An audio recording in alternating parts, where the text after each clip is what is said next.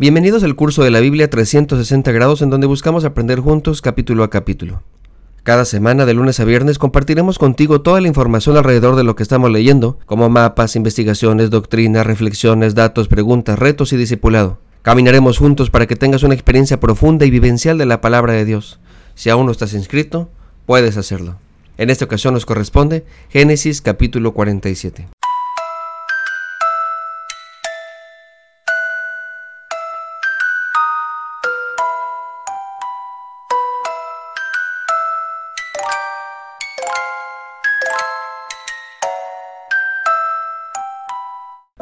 Ya hemos dicho que Génesis es el origen del plan de salvación que se desarrolla a través del pueblo de Dios.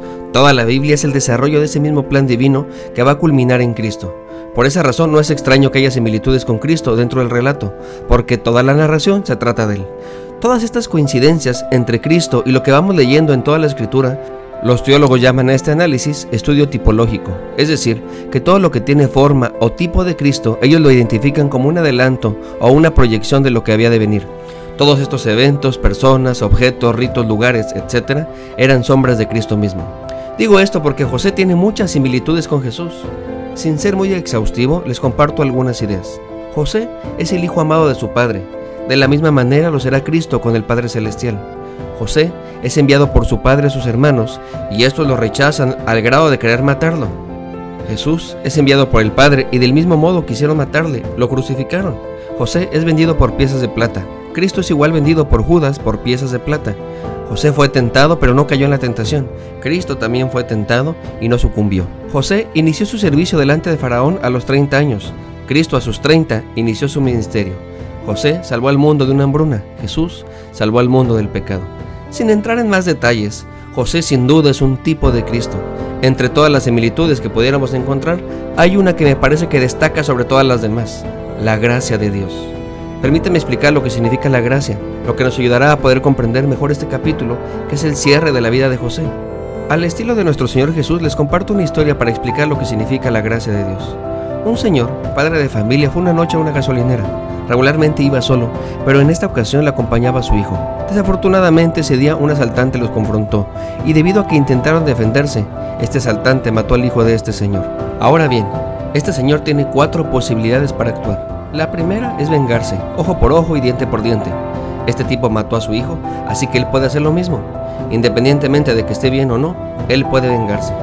La segunda opción es hacer justicia, hablar a la policía para que lo lleven a juicio y allí determinen su sentencia. La tercera es dar misericordia, es decir, no dar a alguien lo que merece. Este tipo merece ir a la cárcel, pero en lugar de eso se le otorga el perdón. El padre habla con las autoridades correspondientes y les dice que no levantará cargos. Pero hay una cuarta opción, la gracia de Dios.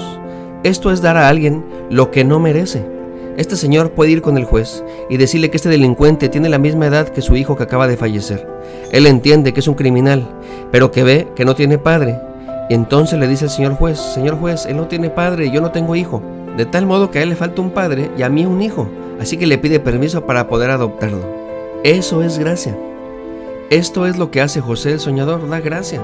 Va con Faraón no para hacer justicia ni venganza, sino que les otorga misericordia y gracia. José les presenta a cinco de sus hermanos y a su padre Israel. Al parecer no era necesario presentarle a toda la familia, y esto se ve como un formalismo político.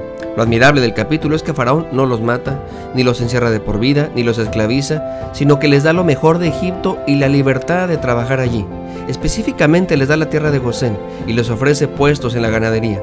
Después de esto, José le presenta a su padre Jacob al faraón, y aquí el autor nos da algunos datos reveladores. Para empezar, es muy probable que Faraón viera muy viejo a Jacob, y tal vez es la razón por la cual le pregunta su edad. El patriarca tiene 130 años, independientemente que nos pongamos a discutir si realmente vivió tantos años o no. Lo importante es la comparación que hace Jacob con Abraham e Isaac. Es cierto que nadie debería llenar los zapatos de alguien más, cada uno tiene los propios. Sin embargo, Jacob sí hace una comparación con sus antepasados, porque también entiende que le ha dejado la vara muy alta. La edad es un símbolo de bendición divina. Insisto, tal vez por eso preguntó Faraón, ¿cómo le hiciste para llegar tan viejo? ¿Cuántos años tienes?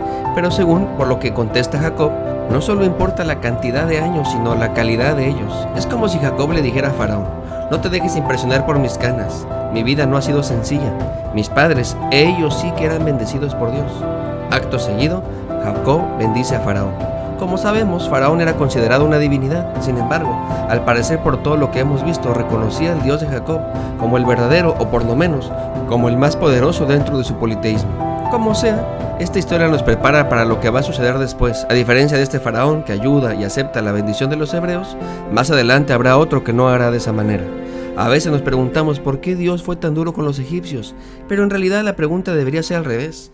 ¿Por qué los egipcios fueron tan duros con Dios? El Señor les está bendiciendo muchísimo, les está permitiendo experimentar abundancia y prosperidad y no solo eso, les está mostrando quién es Él y le está haciendo parte de su plan de salvación. Esto mismo nos lo explica el autor. Nos narra que la familia de José ya no corre peligro por la hambruna, tienen todo lo necesario para sobrevivir.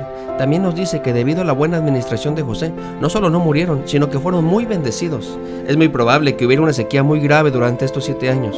Esto provocó la gran hambruna. Y aunque en Egipto no llueve por ser un desierto, se cree que el río Nilo también se secó.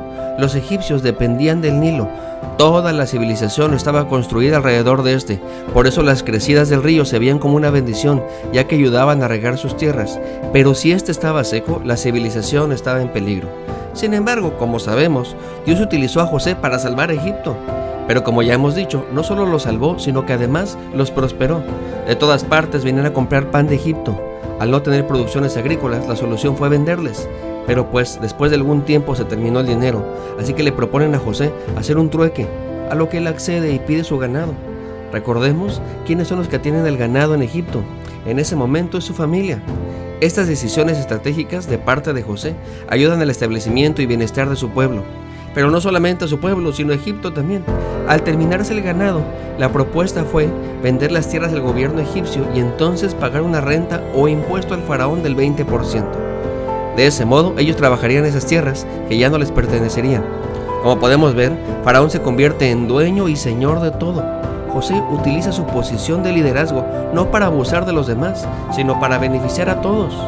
Podemos ver cómo el plan de Dios integra a todos a trabajar en unidad un cantante cristiano en uno de sus cantos dice, bendíceme y seré de bendición. Cuando Dios nos da poder, ya sea económico o social, no es para abusar de él, sino para bendecir a los demás. José estaba en una posición en donde podría solo darles muy poco a los trabajadores, pero decide darles mucho más, les da el 80% de toda la producción que ellos mismos generaban. El narrador nos da un detalle que nos prepara para entender un poco lo que Dios va a hacer más adelante con sus sacerdotes. En el pueblo de Israel, los sacerdotes no van a poseer tierras, pero en Egipto las cosas son distintas. El autor de Génesis nos dice que los sacerdotes no les quitaron sus tierras, pues ellos recibían sustento directamente del faraón, así que no tenían necesidad de venderlas por el alimento. Toda esta centralización de poder y bienes ayudarían al sostenimiento del mismo. El bienestar estaba garantizado con todas estas decisiones, pero curiosamente toda esta bendición de parte de Dios más adelante podría confundir al pueblo de Israel. Podrían olvidarse de que es Dios el que está bendiciendo, que es Dios el que está detrás de todo esto y no Egipto. Como ustedes y yo sabemos, la tierra prometida no es Egipto, sino Canaán. En este momento el pueblo tiene un salvoconducto por parte de Dios para estar allí. Sin embargo, no es el plan. Desafortunadamente el pueblo de Dios se acomodaría en Gosén y dejaría a un lado el plan divino. Esto no quiere decir que las bendiciones sean malas. Pero hasta eso nos puede desviar si no tenemos muy claro hacia dónde nos dirigimos. Estos hebreos se establecieron allí y aumentó mucho el pueblo. Finalmente, después de muchos años de hambre y zozobra, estaban en paz y prosperando. Por esa razón Jacob está preocupado.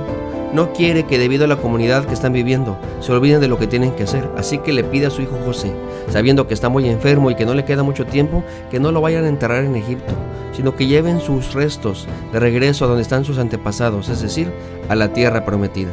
El pasaje termina enseñándonos la importancia de esto. Es tan importante que le pide a José que lo jure. La pregunta en este día es, ¿estoy tan cómodo con mi vida que se me ha olvidado Dios? Les explico. Es muy común que le pidamos por trabajo al Señor y Él nos los da. Entonces ya no tenemos tiempo para Él, pues estamos trabajando. Le pedimos que restaure nuestra familia y cuando sucede el milagro, ya no somos tan comprometidos como antes. Le rogamos que en el trabajo nos den de día de descanso el domingo y cuando acceden, ahora decimos que es el único día que tenemos para descansar y no vamos a la iglesia. Oramos pidiendo buena economía y cuando la tenemos, ya no somos fieles al Señor. Hay muchos más ejemplos, pero sé que me han entendido. Pero para ser más claro, haré la pregunta de otro modo. ¿Se me ha olvidado que todas las bendiciones que tengo me las ha dado Dios? Que no nos pase lo mismo que el pueblo hebreo. nosotros no nos acomodemos. Claro que se vale disfrutar de las bendiciones divinas, pero no nos apartemos ni nos detengamos y nos sigamos adelante, firmes dentro del plan de Dios. Soy el pastor Alex Cunillé. Dios te bendiga y que tengas un lindo día. Si Dios nos da permiso, nos vemos en el siguiente capítulo.